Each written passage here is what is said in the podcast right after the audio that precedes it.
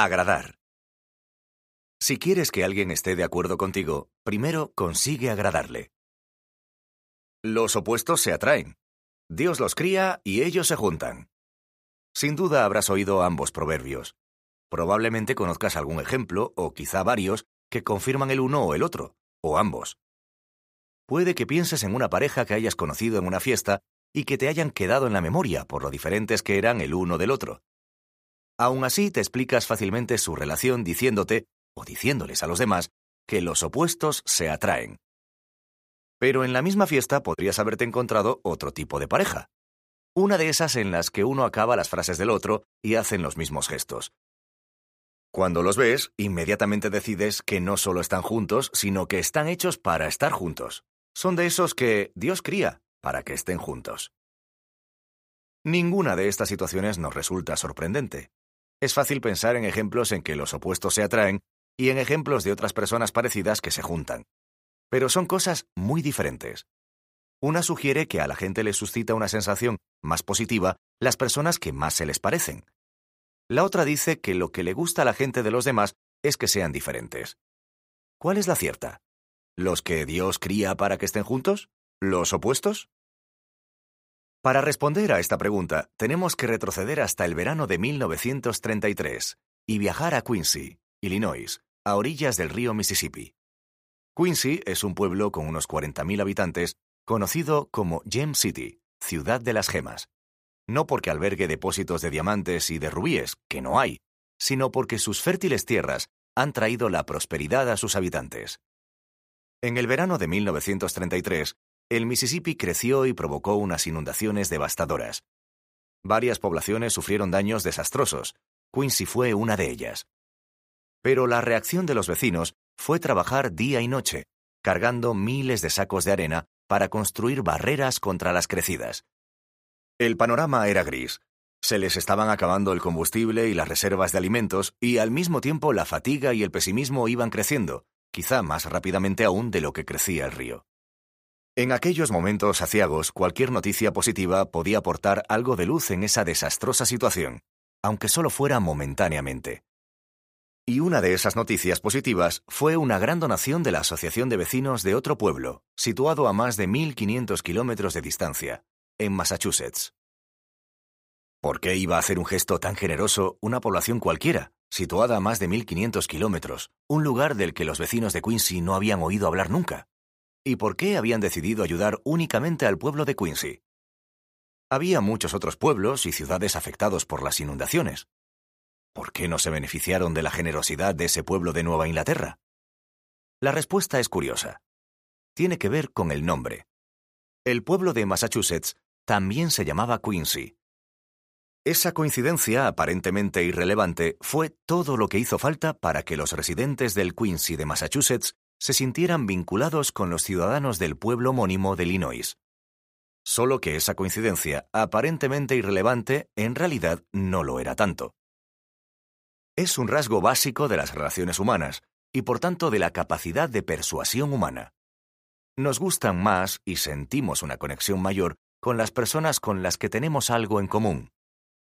Sí, a veces los opuestos se atraen, pero es mucho más frecuente la atracción entre los parecidos, los que Dios cría para que estén juntos. Este concepto está tan arraigado que en muchos casos se mantiene incluso aunque oigamos que tenemos rasgos en común con personas consideradas indeseables o incluso reprobables. Después de leer un relato sobre Grigori Rasputin, el monje loco de Rusia, un hombre considerado una sabandija por aprovecharse de los demás gracias a su condición de religioso, se interrogó a un grupo de personas para que manifestaran lo agradable o desagradable que resultaba este personaje. Como es lógico, la mayoría lo calificaron de claramente desagradable. Pero hubo un grupo que se mostró mucho más indulgente con él. ¿Por qué? Porque al principio del estudio se les había dicho que daba la casualidad de que el cumpleaños de Rasputin era el mismo día que el suyo. Cuando se da el caso de que se comparte algún atributo, hasta las personas más malvadas lo parecen algo menos. Tal es el poder del parecido y el impacto que tiene a la hora de gustar a los demás. ¿Qué implica esto? Bueno, una cosa que sabemos gracias a décadas de investigaciones es que es mucho más probable que digamos sí a las personas que nos gustan. Y si la medida en que nos gusta a alguien tiene mucho que ver con las cosas que se tienen en común, es probable que la gente se muestre más dispuesta a interactuar y a dejarse convencer si le demostramos que tenemos cosas en común. Un grupo de psicólogos envió cuestionarios a un grupo de perfectos desconocidos, pero algunos de ellos recibieron a la vez una nota del remitente, cuyo nombre era parecido o muy diferente del nombre del destinatario. Por ejemplo, una persona llamada Robert Greer podía recibir el cuestionario y ver que procedía de alguien llamado Bob Gregar, o una mujer llamada Cynthia Johnston podía ver que la remitente del cuestionario era una mujer llamada Cindy Johansson. Otras personas recibieron el cuestionario con una nota de un remitente de nombre muy diferente. Los que recibieron el cuestionario con una nota de alguien con un nombre parecido al suyo se mostraron el doble de dispuestos a responder que los que recibieron el cuestionario de un remitente con el nombre muy diferente. Al preguntarles más tarde, ninguno de los participantes citó el parecido con el nombre del remitente como motivo por el que rellenaron el cuestionario y lo enviaron. Eso demuestra el poder y la sutileza del uso de nombres parecidos como estímulo para generar simpatía entre la gente y conseguir su colaboración. Pero no solo los nombres crean esta sensación de cercanía. Los intereses comunes, los valores similares, las aficiones compartidas, los gustos parecidos, etc., pueden ser clasificaciones de parecidos potenciales que, si son genuinos y auténticos, aumentan la probabilidad de que dos personas se entiendan. Eso puede hacerse evidente en una entrevista de trabajo, en una página de citas por Internet o en un evento.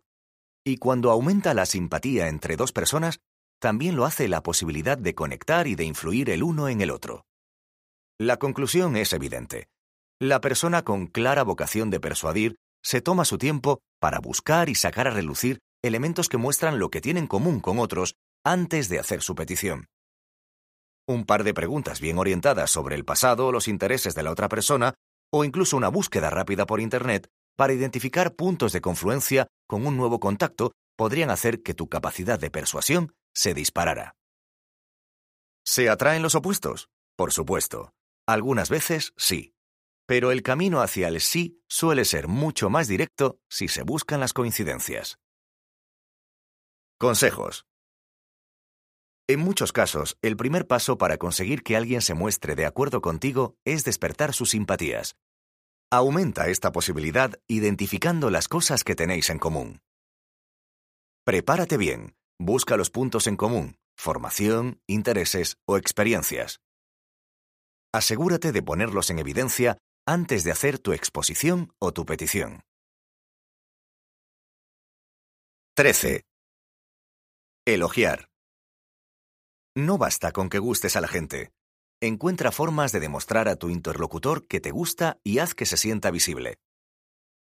Recuerdo que una vez una amiga se pasó una parte considerable de la noche quejándose a cualquiera que quisiera escucharla de un compañero del trabajo que evidentemente no le caía bien. En su descripción ocupaban un lugar destacado palabras como repulsivo, testarudo y desconsiderado. Al ir pasando la noche e ir fluyendo el vino tinto, el lenguaje que usó para describir el desprecio que sentía por esa persona insoportable se volvió aún más colorista. Y desde luego no eran comentarios que puedan repetirse en público. Cualquier comentario desapasionado de algún miembro del grupo diciendo que no todo debía de ser tan desagradable en esa persona no hacía más que desencadenar otra oleada de odio. La conclusión que sacamos todos fue que ese tipo no tenía muchas posibilidades de figurar en la lista de destinatarios de las tarjetas de Navidad de nuestra amiga en los próximos años. A lo mejor la situación te suena.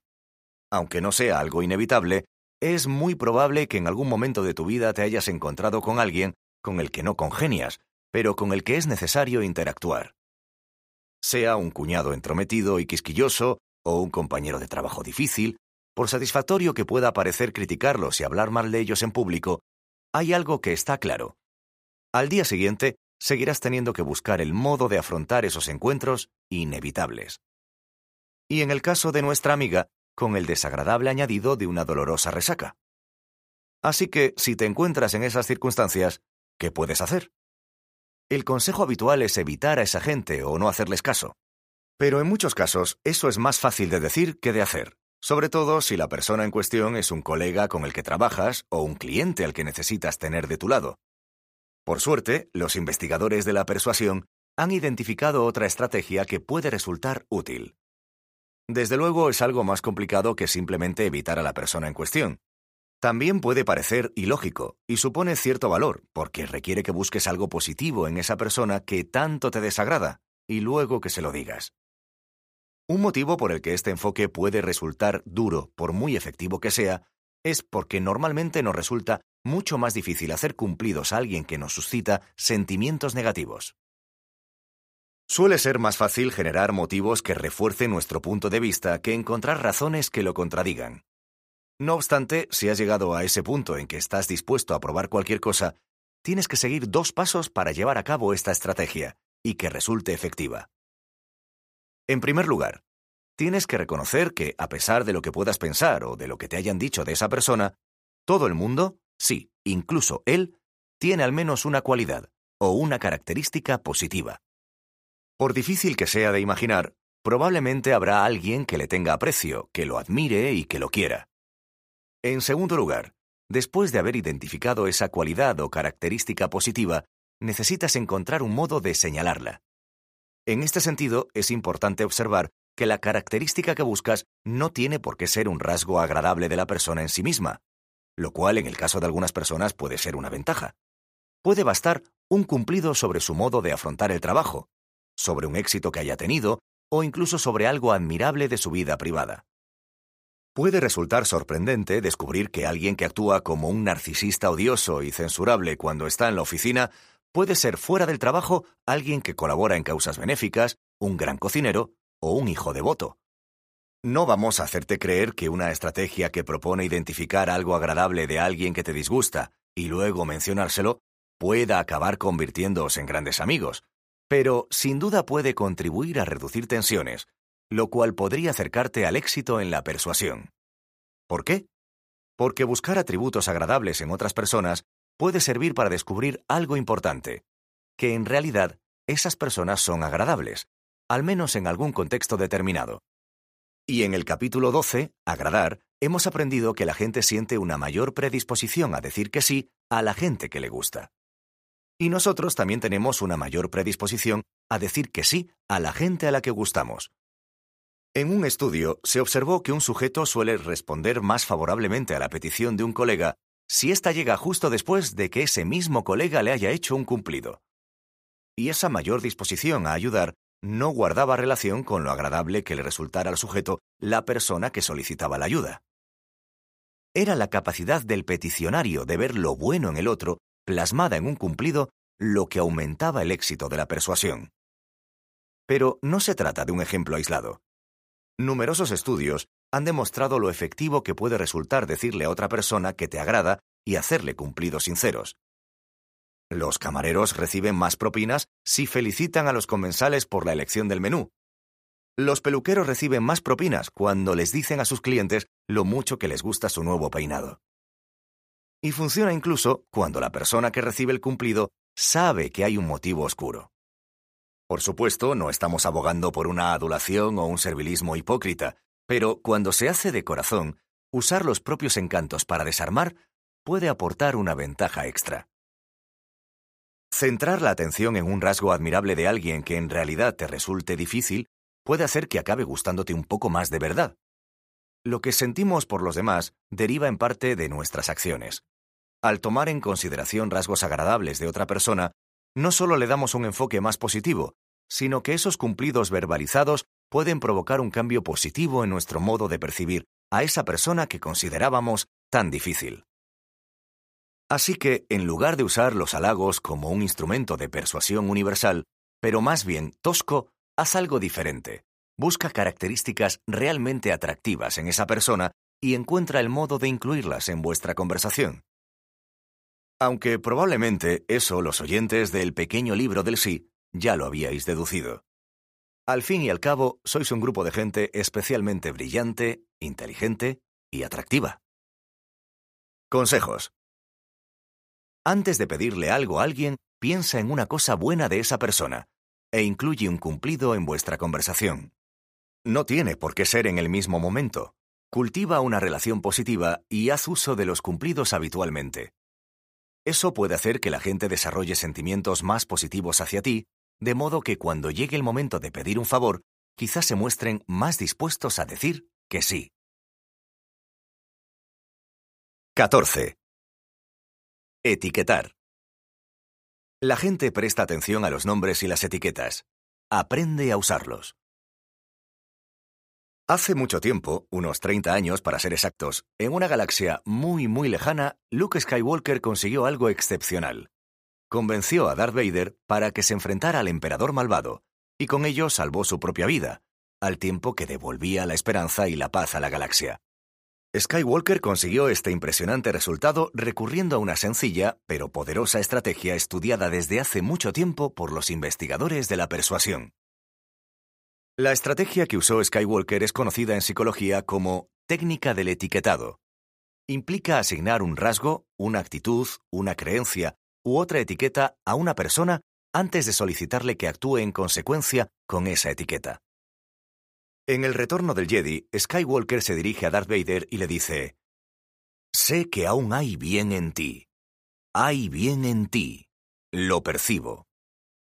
A primera vista parece improbable que estas sencillas palabras, por sí solas, pudieran incitar a cambiar de opinión a Vader. Pero los estudios psicológicos son bastante claros al respecto. Asignar etiquetas a las personas puede tener un potente efecto en las acciones que éstas emprendan. Pocos discutirán que en cualquier democracia ejercer el derecho al voto es un deber importante de los ciudadanos. Se han librado muchas guerras y han muerto millones de personas a lo largo de los siglos en la lucha por conseguir que se llegue a oír la voz de todo el mundo. Y sin embargo, a pesar de todo ello, millones de personas se quedan en casa y no votan cuando hay elecciones. Para determinar si asignar una etiqueta deseable a las personas inmediatamente después de que confirmaran que tenían intención de votar tenía algún efecto sobre el hecho de que votaran efectivamente, un grupo de investigadores de Estados Unidos llevó a cabo un experimento bastante interesante. Entrevistaron a un gran número de votantes potenciales y les preguntaron si pensaban votar el día de las elecciones presidenciales de 2008, cuando Barack Obama y John McCain se disputaban la presidencia de Estados Unidos. A la mitad de los encuestados les dijeron que, basándose en sus respuestas, se les etiquetaría como ciudadanos por encima de la media con claras probabilidades de votar. A la otra mitad se les informó de que estaban por debajo de la media en cuanto a intereses, creencias y conductas. Luego, los investigadores midieron los índices de participación de cada grupo y observaron que los etiquetados como buenos ciudadanos no solo acabaron considerándose buenos ciudadanos con más frecuencia que los etiquetados como ciudadanos medios, también votaron en una mayor proporción, un 15% más, en las elecciones que se celebraron una semana más tarde. Resulta que la estrategia de etiquetado no solo es efectiva en el terreno de la política, o como en el caso de Luke Skywalker, a la hora de acabar con un malvado emperador. Hay muchos modos de adaptar esta técnica a tus necesidades de persuasión. Imagínate, por ejemplo, que tienes a una compañera en el trabajo que va algo atrasada, lo cual significa que cabe la posibilidad de que un proyecto en el que estáis trabajando juntos se demore. Imagina además que un par de colegas de ambos le han hecho el flaco favor de asignarle precisamente unas etiquetas perjudiciales siempre entrega tarde los proyectos, o no es de fiar, nunca puedes estar seguro de que entregará las cosas cuando te lo dice. La consecuencia de todo ello será que la confianza de esa persona en su propio rendimiento menguará rápidamente. Un enfoque útil, suponiendo por supuesto que crees que esa persona es capaz de cumplir con la tarea asignada, es recordarle lo mucho que trabaja y lo perseverante que es. Podrías incluso señalar ejemplos de trabajos anteriores en los que ha conseguido imponerse a retos similares y entregar en el plazo indicado. Una vez hayas hecho eso, es importante que le asignes una etiqueta positiva y útil que coincida con tu declaración. Por eso sé que podremos recuperar el tiempo perdido y entregar a tiempo. Siempre te he considerado una persona fiable. O quizá quieras persuadir a uno de tus amigos para que te acompañe en una escapada con mochilas, o para que te acompañe a ponerte de barro hasta las orejas en un festival de música de fin de semana. Si lo haces, quizás sea bueno recordarle antes de hacerle esa arriesgada petición lo aventurero y abierto de mente que puede llegar a ser. A veces no es necesario siquiera etiquetar a alguien con un rasgo deseable. Puede bastar con animarle a autoetiquetarse y dejar que sea él quien confirme que efectivamente posee esos rasgos deseables. Un equipo de investigadores preguntó a un grupo de sujeto, ¿se considera una persona aventurera a quien le gusta probar cosas nuevas? antes de pedirles que probaran un nuevo refresco, y el 76% de los preguntados accedieron a probarlo. El resultado es impresionante, teniendo en cuenta de que sin esta pregunta que incentivara a etiquetarse, solo el 33% probó la bebida. En otro estudio se observó que preguntando a la gente se considera una persona que se presta a ayudar a los demás antes de pedirles ayuda en una tarea, el índice de colaboración aumentaba del 29 al 77%. Parece ser que hacer preguntas que inciten a la gente a buscar entre sus recuerdos algún momento en que se hayan comportado de un modo que se ajuste al objeto de la petición que se les va a hacer, también es suficiente para motivarlos. Y funciona cuando estás intentando inculcar conductas deseables tanto en niños como en adultos. Por ejemplo, en nuestro estudio hemos observado que cuando un profesor le dice a un niño que le recuerda a otros alumnos que prestan atención a la caligrafía, el niño dedica más rato a practicar la caligrafía y sigue practicando incluso cuando cree que nadie lo mira. Por supuesto, la persuasión siempre tiene un lado oscuro. Con ello queremos decir que las estrategias indicadas en este audiolibro podrían usarse para el mal, en lugar de para un fin positivo. Por tentador que pueda ser, nosotros solo defendemos el uso de estas técnicas con un uso honesto. Así que a la hora de etiquetar a otros, asegúrate de que solamente les asignas rasgos, actitudes, creencias y acciones que reflejen realmente las capacidades naturales, las experiencias y la personalidad de la persona a la que quieras persuadir. Y que sean cosas que quieres potenciar. Estamos seguros de que nunca recurrirías a estas tretas para obtener algo deshonesto. Al fin y al cabo, hay mucho bien en ti. Lo percibimos. Consejos. Acostúmbrate a etiquetar de forma honesta a las personas, asignándoles rasgos que encajen con la petición que vas a hacerles. Ten cuidado con las etiquetas negativas. No te sorprendas si te quejas siempre de la tardanza de algún amigo y solo consigues que se presente aún más tarde la próxima vez que salgáis juntos. Si puede ser, recuerda un momento en que alguien te haya puesto una etiqueta positiva, por ejemplo, por ser muy trabajador, y recuerda los efectos positivos que tuvo. 15. Razonar. Explica siempre el motivo de tu petición. Convencer a tus hijos de que hagan los deberes en lugar de ver la tele no es tarea fácil. Ni tampoco convencer a tu pareja de que lave los platos, pedirle a tu compañero de piso que cumpla con su turno de sacar la basura, o a un desconocido que te deje pasar delante en la cola del control de seguridad cuando estás a punto de perder un vuelo. Si alguna vez te has enfrentado a un desafío así, no te sorprenderá saber que es importante tener un motivo legítimo para hacer esas peticiones. Pero puede que te sorprenda saber que hay algo aún más importante para tener éxito. Es una sola palabra que puede aumentar espectacularmente las posibilidades de que la gente te responda que sí. La palabra es ¿por qué?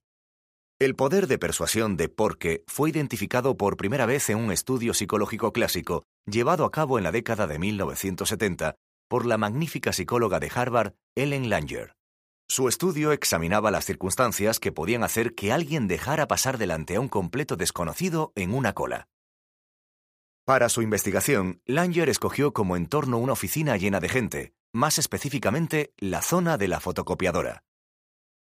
En su primer experimento, Langer hizo que alguien que formaba parte del estudio, completamente desconocido para su interlocutor, se acercara a la primera persona de la cola de la fotocopiadora y le preguntara sin más, Perdona, tengo cinco páginas, ¿me dejas usar la fotocopiadora? Al recibir esta petición directa, seis de cada diez personas dijeron que sí. Si este 60% de éxito te sorprende, recuerda que un factor básico del capítulo 9, pedir, es el hecho de que la gente suele mostrarse más dispuesta de lo que pensamos a decir que sí a cualquier petición. Langer detectó esta tendencia, pero también detectó algo más. Cuando la petición del extraño iba acompañada de una motivación, Perdona, tengo cinco páginas, ¿me dejas usar la fotocopiadora? Es que tengo mucha prisa. El nivel de éxito aumentaba hasta el 94%.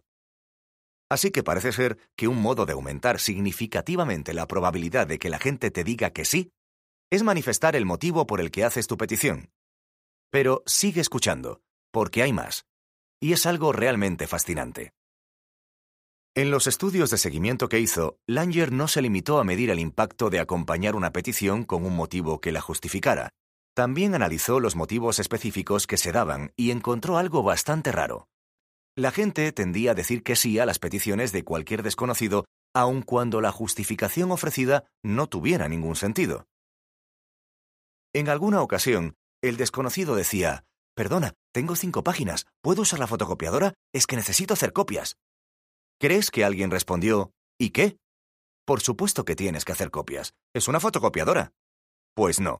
De los preguntados, el 93% se limitó a decir, bueno, pasa, a pesar de que el motivo presentado no añadiera ninguna información sustancial o incluso útil.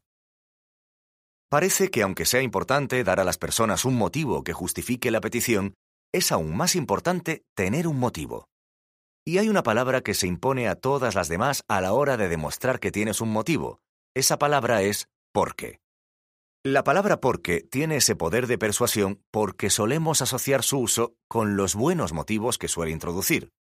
¿Puedo asistir al curso de supervisores porque me pondrá en una posición mejor para obtener un ascenso? Cómete la fruta y la verdura porque te hacen bien. Los anunciantes conocen muy bien el poder de persuasión de la palabra porque. Porque tú lo vales, L'Oreal. Porque tus mejores días empiezan con un buen desayuno, Kellogg's. No obstante, hay que tener en cuenta que el poder de porque tiene límites. Cuando Langer les pidió a los extraños que aumentaran el volumen de su petición de 5 a 20 copias, la disposición de la gente para decir que sí cayó espectacularmente. Según parece, la palabra porque por sí sola funciona bastante bien para peticiones pequeñas, pero no tanto con peticiones considerables. A medida que aumenta el volumen de las peticiones, también lo hace la necesidad de proporcionar motivos legítimos que validen la petición, o quizá un incentivo. En una serie de estudios mucho más recientes, los investigadores analizaron la influencia que puede tener ofrecer un incentivo económico en lugar de un motivo para persuadir a la gente para que dejen pasar a otros saltándose la cola.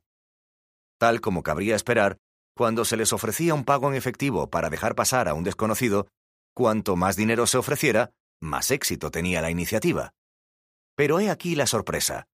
Prácticamente nadie de los que accedieron a dejar pasar al extraño aceptó al final el dinero. Los estudiantes fueron los que más dispuestos a aceptarlo se mostraron.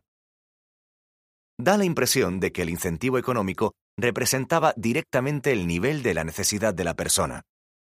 Cuanto mayor era el incentivo, mayor era la necesidad que se comunicaba y mayor la probabilidad de que alguien dijera que sí sin necesidad de aceptar realmente el dinero. Así que parece ser que lo que Langer descubrió hace casi 50 años sigue siendo tan válido e importante ahora como entonces. A la hora de persuadir a los otros para que digan que sí a tus peticiones, tus propuestas o tus ideas, asegúrate siempre de acompañarlas de una justificación de peso, aunque te parezca que los motivos están muy claros. La solución para convencer a los niños para que arreglen sus habitaciones, a los adolescentes para que hagan los deberes, a los compañeros de piso para que saquen la basura y a tu pareja para que lave los platos, es tan simple como usar la palabra porque y aportar un motivo. Consejos. Antes de pedirle algo a alguien, asegúrate de dejar claro por qué lo pides y asegúrate de que a ellos les queda claro. Para elaborar tus motivos, pregúntate, ¿qué beneficio generará mi petición? Asegúrate de que usas la palabra porque durante tu petición, para dar más fuerza a tu razonamiento. 16. Comprometerse. Para conseguir que la gente se comprometa de verdad con tus peticiones, da a conocer públicamente unas metas y unos objetivos cuantificables. Cuando Boris Johnson era alcalde de Londres, hizo una declaración que se hizo famosa. Es fácil hacer promesas, lo difícil es cumplirlas. No es la declaración más tranquilizadora posible viniendo de un político, pero desde el punto de vista de la persuasión, sus palabras transmiten una dura verdad. Con demasiada frecuencia, observamos que la gente no duda en comprometerse a hacer algo para luego descubrir que no tienen tanta prisa por cumplir. A la hora de devolver un favor, prometer un informe o montar una estantería, suele haber un lapso, a menudo un mundo, entre la promesa de hacerlo y el momento en que se hace realmente lo prometido. Y hay un motivo muy simple para ello. Comprometerse para hacer algo y hacerlo de verdad son dos cosas muy diferentes. Pensemos en fin de año, el clásico momento en que muchos nos comprometemos con nosotros mismos a introducir cambios en nuestra vida. Dos de los propósitos más habituales son llevar una vida más saludable o hacer más ejercicio. Observa que no solo son propósitos muy comunes, que hace mucha gente, sino que además son compromisos que establecemos con nosotros mismos. Curiosamente resulta fácil olvidarse de que los propósitos del año anterior eran prácticamente los mismos que los de este año. Y más fácil aún es olvidarse del trágico destino que sufrieron. Si todo esto te suena, no eres el único. Algunos medios de comunicación hasta le han puesto nombre. Hace unos años, Steve Martin, uno de los autores de este audiolibro, fue entrevistado por la BBC para un programa llamado Death a Diet Day, la muerte de un día de dieta. Al programa le siguió una encuesta a nivel nacional en todo el Reino Unido, en la que se descubrió que a 1 de febrero casi el 80% de los individuos habían abandonado los propósitos de Año Nuevo que tanto les motivaban solo unas semanas antes. La conclusión es que cuesta mucho cambiar nuestra conducta habitual. Y eso es aplicable tanto si intentamos convencernos a nosotros mismos como si intentamos convencer a otros. Afortunadamente hay numerosos estudios psicológicos que revelan que con una serie de pequeños ajustes en el modo de establecer estos compromisos y en el seguimiento que se haga, se puede aumentar significativamente la adherencia a ese cambio deseado. El primer factor importante es la autoría. Cuando intentamos persuadir a los demás para que cumplan con sus compromisos, los que se han adoptado de forma voluntaria son los que más probablemente resistan al paso del tiempo. Tal como se dice vulgarmente, la cabra tira al monte. Los seres humanos, como las cabras, tenemos cierta tendencia a mantener nuestras rutinas. Nos esforzamos por vivir de acuerdo con nuestras creencias, con nuestros valores y los rasgos que nos atribuimos a nosotros mismos. Si presentas un compromiso que quieres que adquiera otra persona como algo que encaja con sus creencias, sus valores y los rasgos que esa persona se atribuye, suele ser más fácil que se apunte de buen grado, a diferencia de los casos frecuentes en que la gente se siente coaccionada. Conseguir un compromiso voluntario está muy bien, pero lo realmente importante son los compromisos duraderos, que suelen ser los que se hacen de forma activa y pública. Conseguir un compromiso activo y público por parte de colegas, amigos o familiares reduce la posibilidad de que se echen atrás en un futuro. Como ejemplo, piensa en esas tarjetas de recordatorio de citas que suelen dar los médicos, los dentistas y los peluqueros. ¿Quién escribe la fecha y la hora de la próxima cita? ¿Tú o la recepcionista parlanchina? En el estudio de Steve Martin, llevado a cabo en consultas de cirujanos, medimos el impacto de pedirles a los pacientes que fueran ellos mismos los que escribieran la fecha y la hora de su próxima cita, en lugar de dejar que fuera la recepcionista quien lo hiciera. El número de personas que no acudieron a la cita se redujo en un 18% en el grupo de los que se escribieron su propia nota de recordatorio, en comparación con los que recibieron la nota escrita por la recepcionista. Según parece, los individuos suelen cumplir más con lo que escriben ellos mismos. Así pues, poner por escrito y describir en detalle, voluntariamente y en público las cosas pendientes puede marcar la diferencia a la hora de convertir el compromiso en acción. Pedirles a los miembros de tu equipo de trabajo que pongan por escrito sus objetivos puede reforzar el compromiso que establezcan con esos objetivos. Un recordatorio amable a tus compañeros de piso sobre lo que han dicho en el pasado con respecto al orden y a la limpieza puede ser una solución más efectiva para vivir sin polvo que las amenazas, la coacción o un arranque de rabia y frustración. Y del mismo modo que los Boy Scouts plantean sus compromisos ante todo el grupo y luego reciben una insignia que sirve como recordatorio para su cumplimiento, colgar tus objetivos y tus propósitos en Facebook de modo que obtengan el apoyo de seguidores y amigos podría marcar la diferencia entre comer galletas o brócoli el 2 de febrero.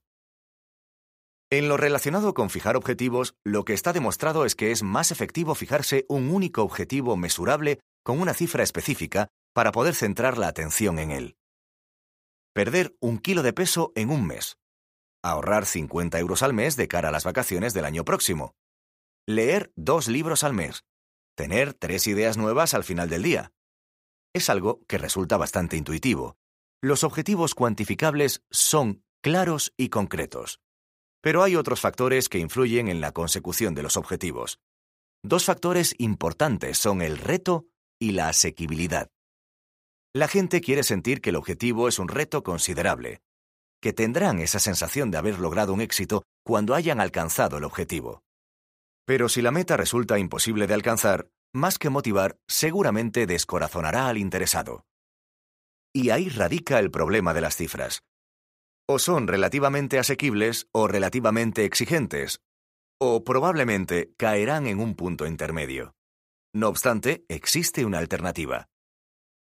Se llama objetivo máximo mínimo y puede ser estupendo para asegurarse de que cualquier tarea con la que quieres que se comprometan los demás llegue a buen puerto. Un grupo de investigadores realizaron un estudio en un club de personas que tenían el objetivo de perder peso y crearon dos grupos.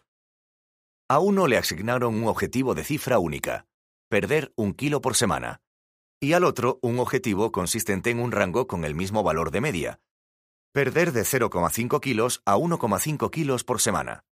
Y ocurrió algo muy interesante. Prácticamente la mitad de las personas a las que asignaron un objetivo de adelgazamiento de cifra única aguantaron 10 semanas en el programa. En cambio, de los del grupo con el objetivo máximo mínimo, casi el 80% aguantaron el mismo tiempo. Quizá lo más interesante de todo fue el hecho de que la diferencia de objetivo entre máximo y mínimo tuvo un impacto irrelevante sobre el rendimiento general. De hecho, aunque no resultaron claramente significativos, los datos apuntaron incluso a un ligero rendimiento mayor entre los sujetos del grupo del rango máximo-mínimo.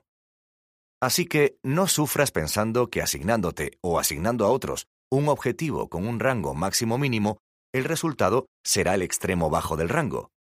Si acaso, lo más probable es que, dado que los objetivos de tipo máximo-mínimo se mantienen durante más tiempo, el resultado mejore cada vez más debido al mayor tiempo dedicado a la consecución del objetivo. Consejos. La próxima vez que quieras que alguien se comprometa con algo, dale un objetivo específico. Haz tus compromisos o los de los demás públicos. En el bar, Cuéntales a tus amigos que tu colega ha prometido ir contigo de vacaciones en verano. Habla de tu propósito de correr una maratón en Facebook. Anuncia en una reunión que tu equipo entregará el proyecto en el que estáis trabajando. A la hora de fijarte objetivos personales, plantéate un rango de resultados satisfactorios en lugar de uno solo. Verás que te esfuerzas por conseguir el mejor posible. 17. Llevar a término. Para animar a los demás a que cumplan sus promesas, pídeles que redacten un plan concreto de dónde, cuándo y cómo lo harán. La mayoría conoce a Leonardo da Vinci por el famoso retrato de la Mona Lisa, pero algo que probablemente conozca mucha menos gente del polímata renacentista es que era un procrastinador crónico. Todo lo postergaba. Cuando eres un genio de la magnitud de da Vinci, probablemente tengas demasiadas ideas emocionantes. La consecuencia fue que muchos de sus proyectos quedaron sin terminar o abandonados por completo, porque a menudo surgían otras ideas interesantes que le distraían de las anteriores. En su diario reflexionaba, Dime si has acabado algo, dime si has acabado algo. Afortunadamente para nosotros, acabó muchas cosas, entre ellas la pintura más famosa del mundo, e incluso acabar ese cuadro le llevó casi 16 años. Desde luego, Leonardo no ha sido el único en eso de dejar las cosas para más tarde. Muchos de nosotros nos hemos encontrado con colegas o amigos que nos han dicho alguna vez, Claro que puedo hacértelo, tú déjamelo a mí, y que luego no han encontrado nunca el momento de cumplir su promesa. Hoy día resulta evidente que es más fácil comprometerse a ayudar en un futuro que hacerlo de verdad. No quiere decir necesariamente que la gente no sea de fiar. Es simplemente que, en vista de lo ocupados que estamos, nos resulta más fácil engañarnos y pensar que en el futuro tendremos más tiempo del que en realidad tendremos. Al igual que Leonardo da Vinci, siempre surge algo. Los compromisos anteriores se van retrasando, lo que engrosa rápidamente la lista de las cosas pendientes, y muchas de las cosas que eran para mañana acaban cayendo en el olvido. El resultado es que las buenas intenciones pueden acabar diluyéndose en la nada, sin un resultado concreto. Recuerda que los compromisos tienen más probabilidades de hacerse realidad cuando se asumen voluntariamente y se hacen públicos. Pero desde luego no siempre es así, sobre todo cuando hay un retraso entre el momento en que se manifiesta la intención y el momento de llevar a cabo dicha acción. Para conseguir que la persuasión tenga un efecto final, hace falta algo más que asegure que la gente recordará sus compromisos y que, en lugar de posponer su realización, los llevará a efecto. Un modo de hacerlo es usar planes de realización de intenciones. Funcionan pidiéndole a la gente que se cree un plan concreto de dónde, cuándo y cómo llevará a cabo lo que se ha comprometido a hacer en el futuro. A modo de ejemplo, piensa en las votaciones. La mayoría de las personas están de acuerdo en que tomar parte en el proceso de elección de sus representantes es un deber importante de los ciudadanos. Y a pesar de ello, el día de las elecciones pueden aparecer otras cosas que nos quiten tiempo y nos aparten del camino al colegio electoral. O quizá al final de un día ajetreado se instala la apatía y el deber cívico se ahoga en una reconfortante y muy merecida copa de vino. Sea como fuere, el caso es que las elecciones suelen decidirse con una participación de menos del 60%. Eso es exactamente lo que observaron los investigadores de un estudio cuando llamaron por teléfono a los votantes para preguntarles si tenían pensado votar en las elecciones que se acercaban. Muchos dijeron que tenían intención de votar, y, sin embargo, acabaron no haciéndolo. Pero hubo un grupo de votantes que, después de preguntarles si tenían intención de votar, lo hicieron en mucha mayor medida. ¿Por qué? Porque también se les preguntó a qué hora del día votarían y cómo irían al colegio electoral. Resulta que para aumentar la posibilidad de que los demás respondan a las peticiones que les hacemos, tenemos que pedirles que consideren y visualicen pasos concretos y específicos, en lugar de hacerles pensar en una meta más amplia y genérica. No está claro si eso significa que tengas más posibilidades de conseguir que tus hijos hagan los deberes, planteándoles un plan de acción, pero al menos es un enfoque menos pesado que el del palo y la zanahoria. No podemos hablar de llevar a término las cosas sin referirnos a otro sujeto al que suele costar persuadir, nosotros mismos. Cualesquiera que sean los objetivos que nos fijemos, desde hacer ejercicio de forma regular hasta aumentar la productividad en el trabajo, o desde actuar de un modo más respetuoso con el medio ambiente, hasta reducir el tiempo que pasamos en las redes sociales, resulta muy práctico el plan sí, cuándo, entonces. El plan funciona así. Escoges un episodio o una situación que se puede producir en un momento o en un lugar predecible, o durante un evento, y lo asocias a una acción deseable. Por ejemplo, imagínate que te has propuesto comer algo más sano, pero que tu trabajo requiere salir a comer con clientes a menudo. Un ejemplo del plan sí, cuándo, entonces podría ser si salgo a comer fuera, cuando el camarero me pregunte si quiero postre, entonces pediré una infusión de menta. Una persona que desee empezar a hacer ejercicio de forma regular podría crearse un plan sí cuando entonces de este tipo. Si es lunes, miércoles o viernes, cuando llegue a casa después del trabajo, entonces saldré a correr. Esto no es una simple formulación de buenos propósitos. En un estudio, el 90% de las personas que se crearon un plan de intenciones de este tipo acabaron haciendo ejercicio de forma regular a largo plazo, frente al 30% que se trazaron un plan mucho más amplio y menos concreto. Este tipo de planes son efectivos porque, tras una fase de esfuerzo consciente, empiezan a convertirse en un hábito. Una vez formulado el plan, cuando se produce la situación o el episodio en cuestión, se activa un plan de acción y cuando se ejecuta con suficiente frecuencia, esa conducta se convierte en rutina. Es pura especulación, pero quizá hasta el propio Leonardo da Vinci habría podido sacar partido de unos cuantos de estos planes de acción. Cuando me distraiga con otras ideas, entonces volveré al retrato y lo acabaré. Quién sabe si habría convertido otros muchos proyectos inacabados en obras de arte. Consejos. A la hora de fijarte un objetivo, ten presente que quizá no baste con escribirlo en una lista de tareas pendientes. Una vez identificado tu objetivo, créate un plan de acción con pasos específicos que indique cuándo, dónde y cómo lo llevarás a término. Si quieres convencer a otros, anímales a que hagan lo mismo. Si gestionas un equipo o eres el responsable de un proyecto, convoca reuniones periódicas para controlar el progreso. 18. Comparar. Aquello con lo que compares una idea o una petición puede ser tan importante como la idea o la petición en sí mismas. Imagínate que estás en un contexto competitivo. Puede que tú y tu equipo estéis intentando agenciaros un nuevo cliente, o quizá estés en la fase final de selección para el ascenso a un puesto soñado. ¿Influye en tus probabilidades de éxito el orden que ocupas en el proceso? Por ejemplo, ¿aumentarían tus posibilidades de puntuar si eres el primero en salir a batear o tienes más probabilidades de hacerlo si sales el último? Pensemos, por ejemplo, en una entrevista de trabajo. Al igual que la mayoría de candidatos, te has preparado bien, has actualizado tu currículo, has ensayado y pulido las respuestas que piensas dar a las preguntas que seguramente te harán. Has recopilado muestras y pruebas de tus logros anteriores para demostrar que eres el mejor candidato para el puesto. Pero hay algo que quizá no hayas considerado. El orden en el que te entrevisten puede tener una influencia significativa en tus posibilidades de obtener el trabajo. Hace unos años convocaron a un colega a una entrevista para un trabajo de docente en una universidad de prestigio. El comité de selección le explicó que entrevistarían a una serie de candidatos a lo largo del día. Dado que las entrevistas tenían lugar en otra ciudad, le ofrecieron la posibilidad de escoger el horario del encuentro, para facilitarle los preparativos del viaje y los desplazamientos.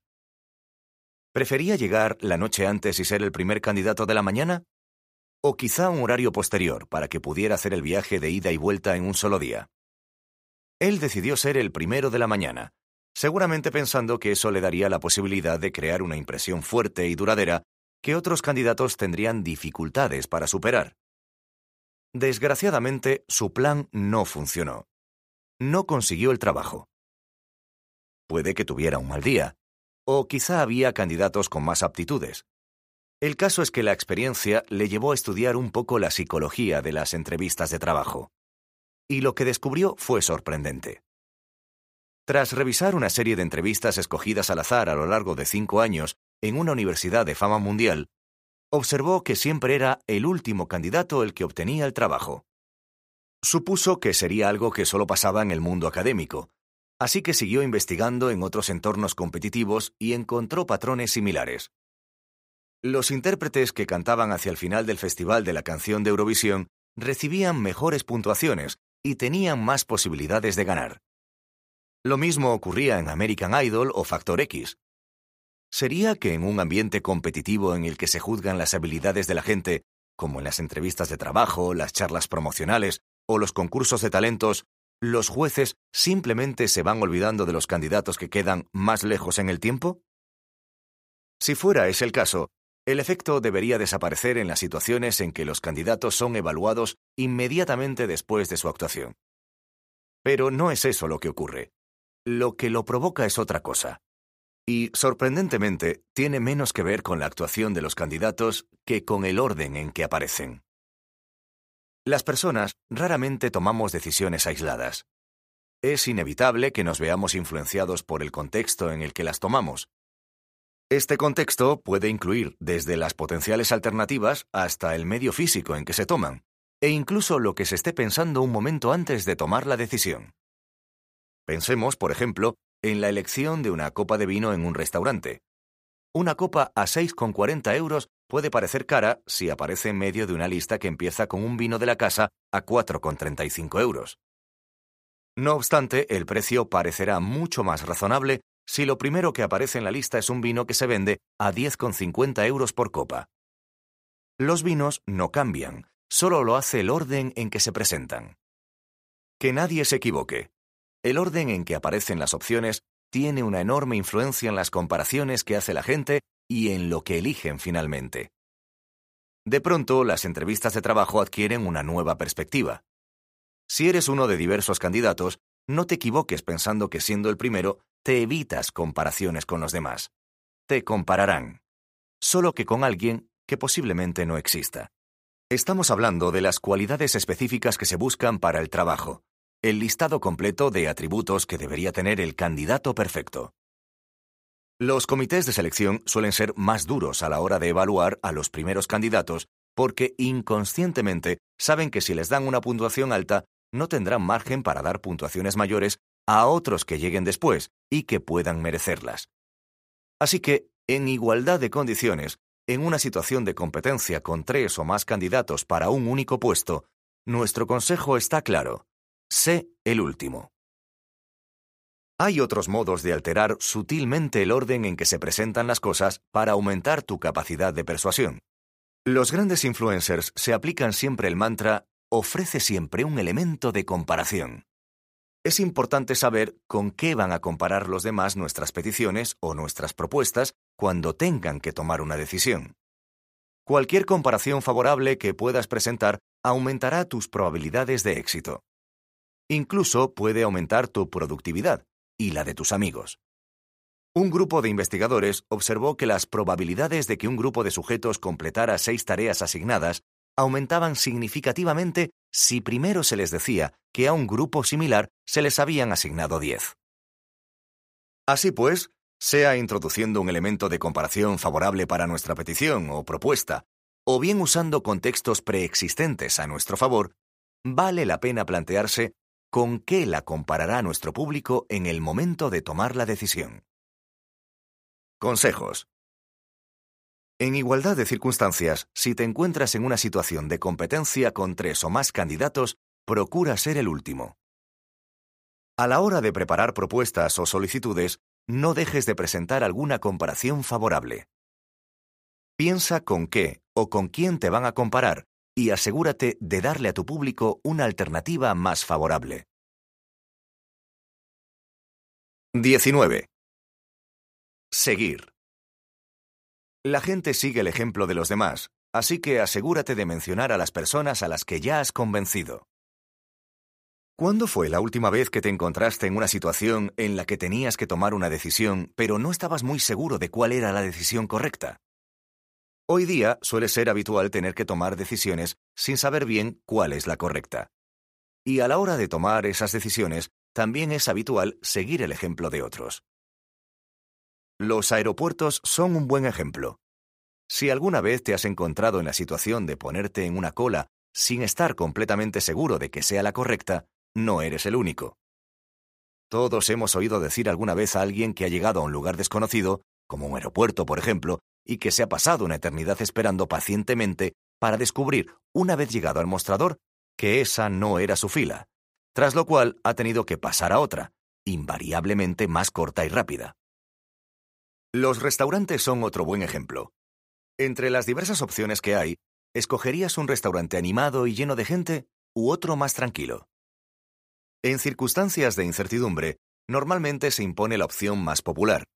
Si escoges el restaurante más tranquilo, es muy probable que te hagan sentar junto a la ventana o el escaparate, para que el restaurante parezca más concurrido.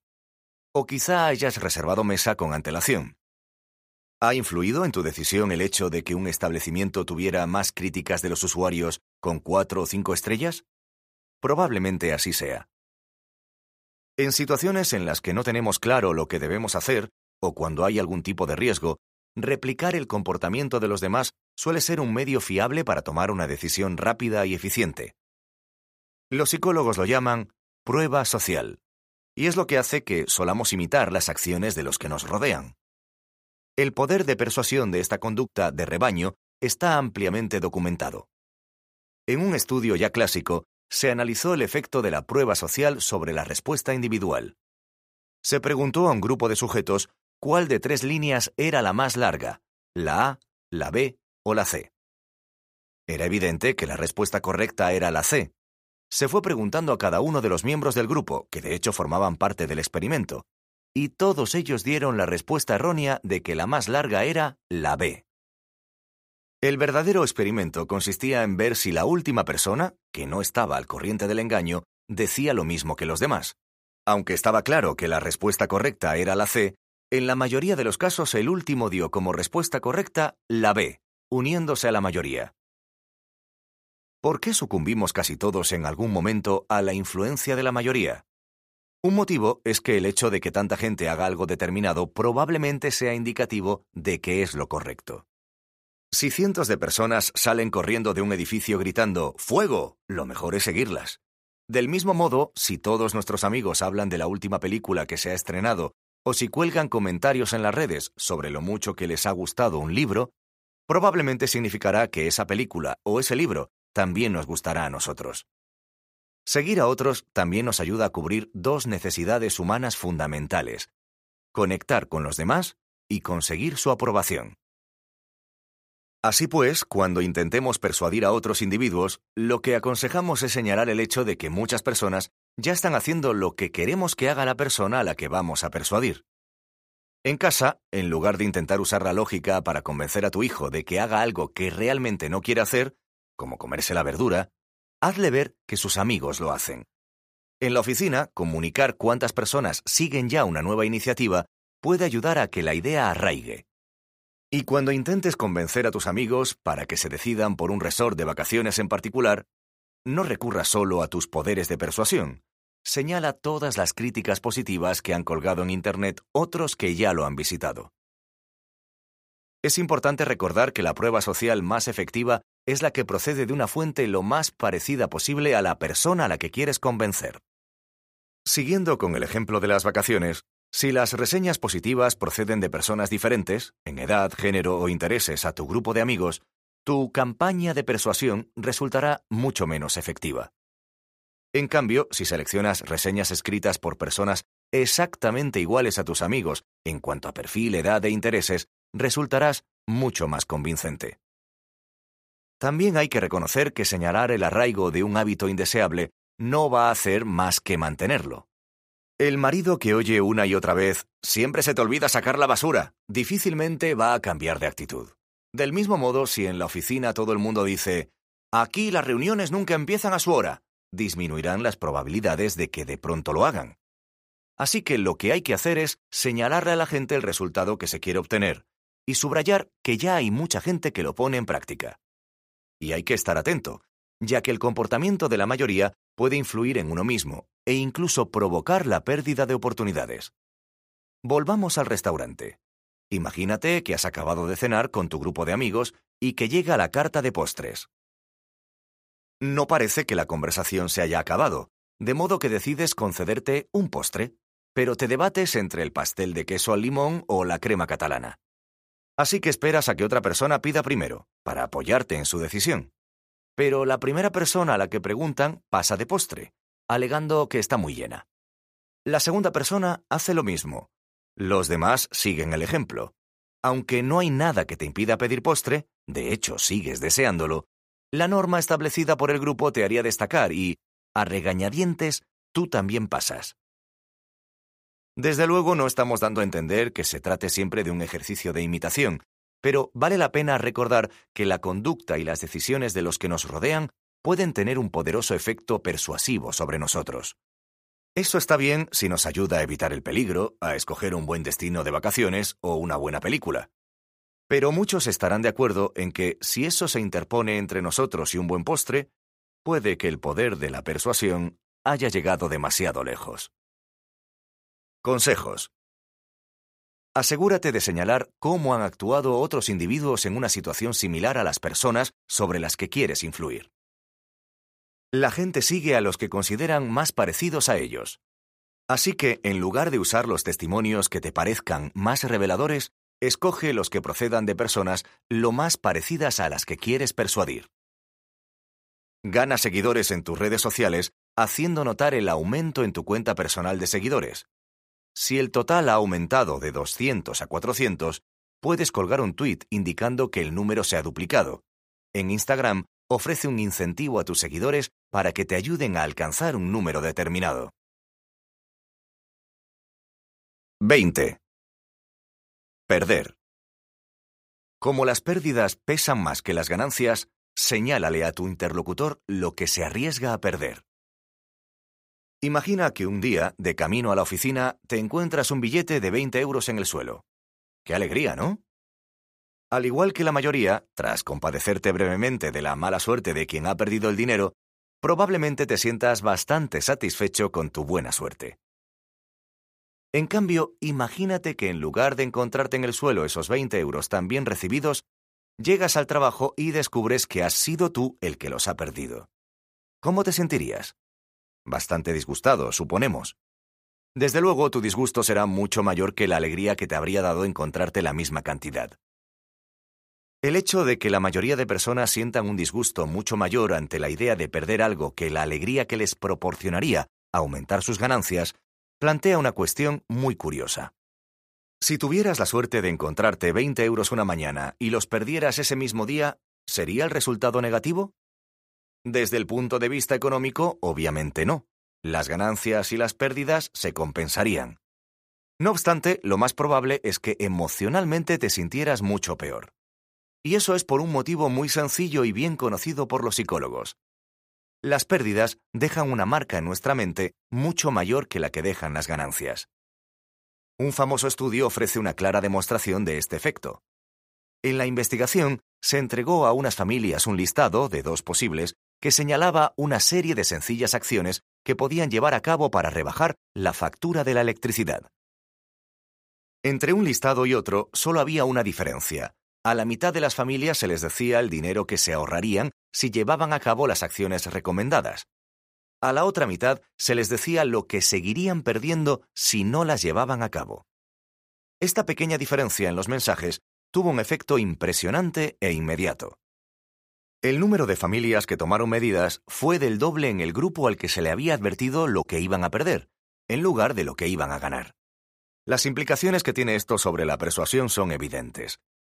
Señalar de un modo honesto a la gente lo que se arriesga a perder si no sigue tus consejos o tus recomendaciones puede ser una estrategia muy efectiva a la hora de espolearla para que se ponga en marcha y para conseguir que diga sí. El hecho de que la mayoría de personas sientan esta aversión a las pérdidas puede suponer un desafío particular a la hora de persuadirlas para cambiar de bando o alterar sus hábitos y conductas en los casos en los que no se trate de un simple perjuicio económico. Cambiar tu marca favorita de un producto, intentar dejar un hábito como el de fumar o intentar llevar una dieta más sana son temas que tienen un coste de tipo diferente en términos de familiaridad, comodidad o, en el caso de fumar, de reducción de la relación con compañeros de tabaquismo. Incluso puede suponer una cierta pérdida de prestigio. Para algunos, eso es un precio que sencillamente no están dispuestos a pagar. Si te encuentras ante un desafío así, o si quieres ayudar a alguien a afrontar su reto, ¿qué es lo que puedes hacer?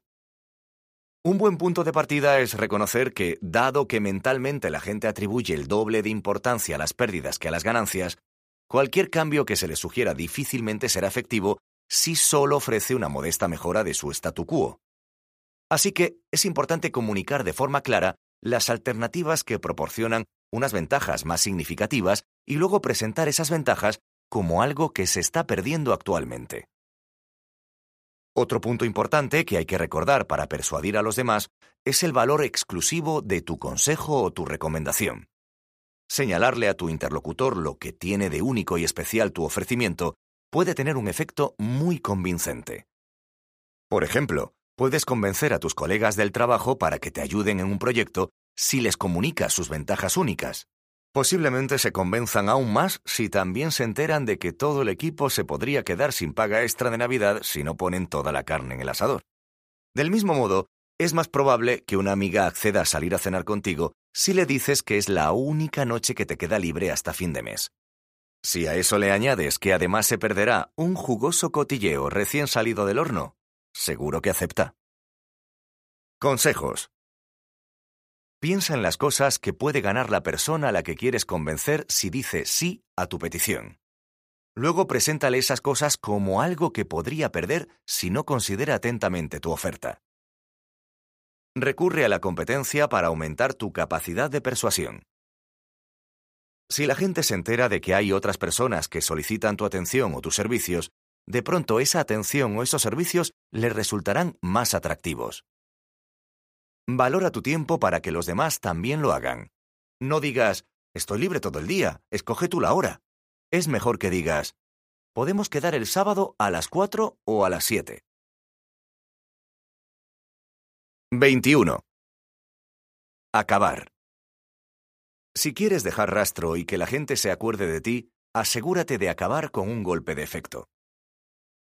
¿Has observado que las estrellas del pop y otros intérpretes suelen dejar sus canciones más populares o sus mejores actuaciones para el final de los conciertos, en lugar de interpretarlas al principio o hacia la mitad? Hay un motivo para ello. Saben que así sus fans se volverán a casa mucho más contentos. No nos malinterpretes, las primeras impresiones también son importantes, por supuesto, pero lo que ocurra al final de una experiencia suele ser mucho más importante y sin duda mucho más memorable. Como ejemplo, imagínate que un día te piden que tomes parte en un experimento sobre el dolor. Durante la primera parte del experimento, se te pide que metas la mano en un cubo lleno de agua helada durante 60 segundos. Es una experiencia desagradable, pero consigues soportarla. Luego llega la segunda parte del experimento. Se te pide que metas la otra mano en el cubo de agua helada, también durante 60 segundos.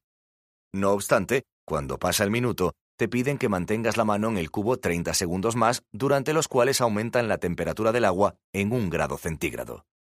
Luego te preguntan cuál de esas dos experiencias preferirías repetir. ¿Querrías soportar 60 segundos de dolor o 60 segundos de dolor sumados a otros 30 segundos de dolor adicional, pero menos extremo?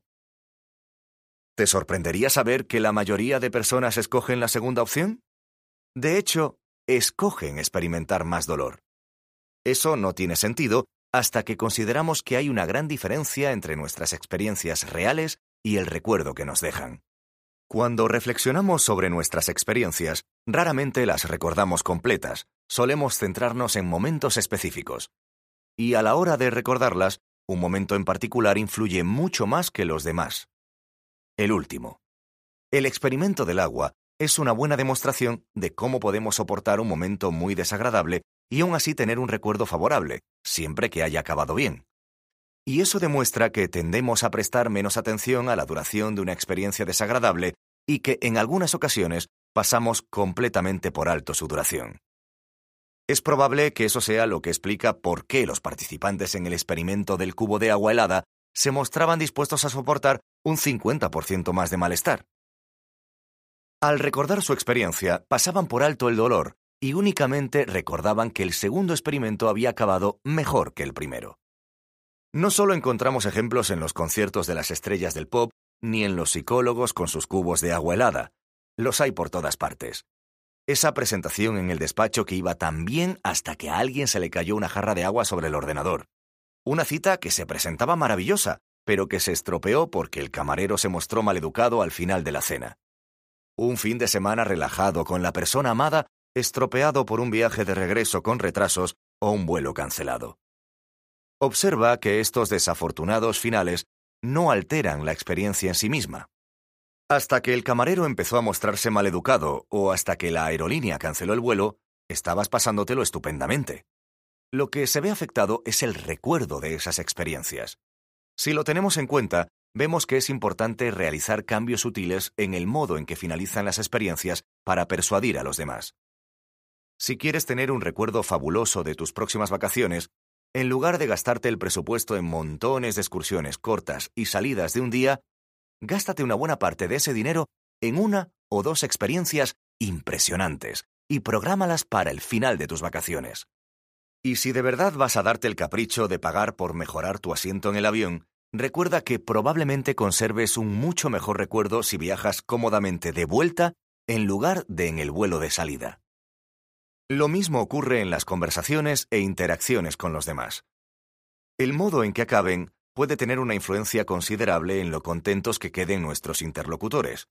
Así que si tienes que mantener una conversación complicada con un amigo o un familiar, organízala de modo que podáis hablar primero y luego busca algo más agradable sobre lo que hablar, o una actividad que podáis compartir al final del encuentro. Tal como te aconsejaría tu abuela, no te lleves los disgustos a la cama. Consejos. Intenta reservar las buenas noticias para el final. Tendrán un impacto mucho mayor. Cuando te presentes, pregúntate, ¿qué es lo que quiero que recuerden más de mí? Y guárdate eso para el final.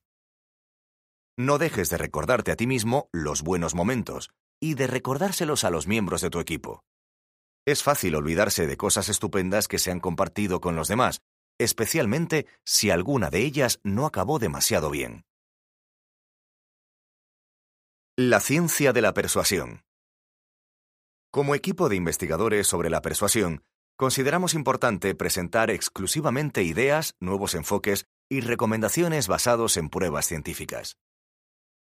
Nada de presentimientos, impresiones o intuiciones, solo ideas sin principios que han demostrado aumentar las posibilidades de éxito a la hora de persuadir o convencer.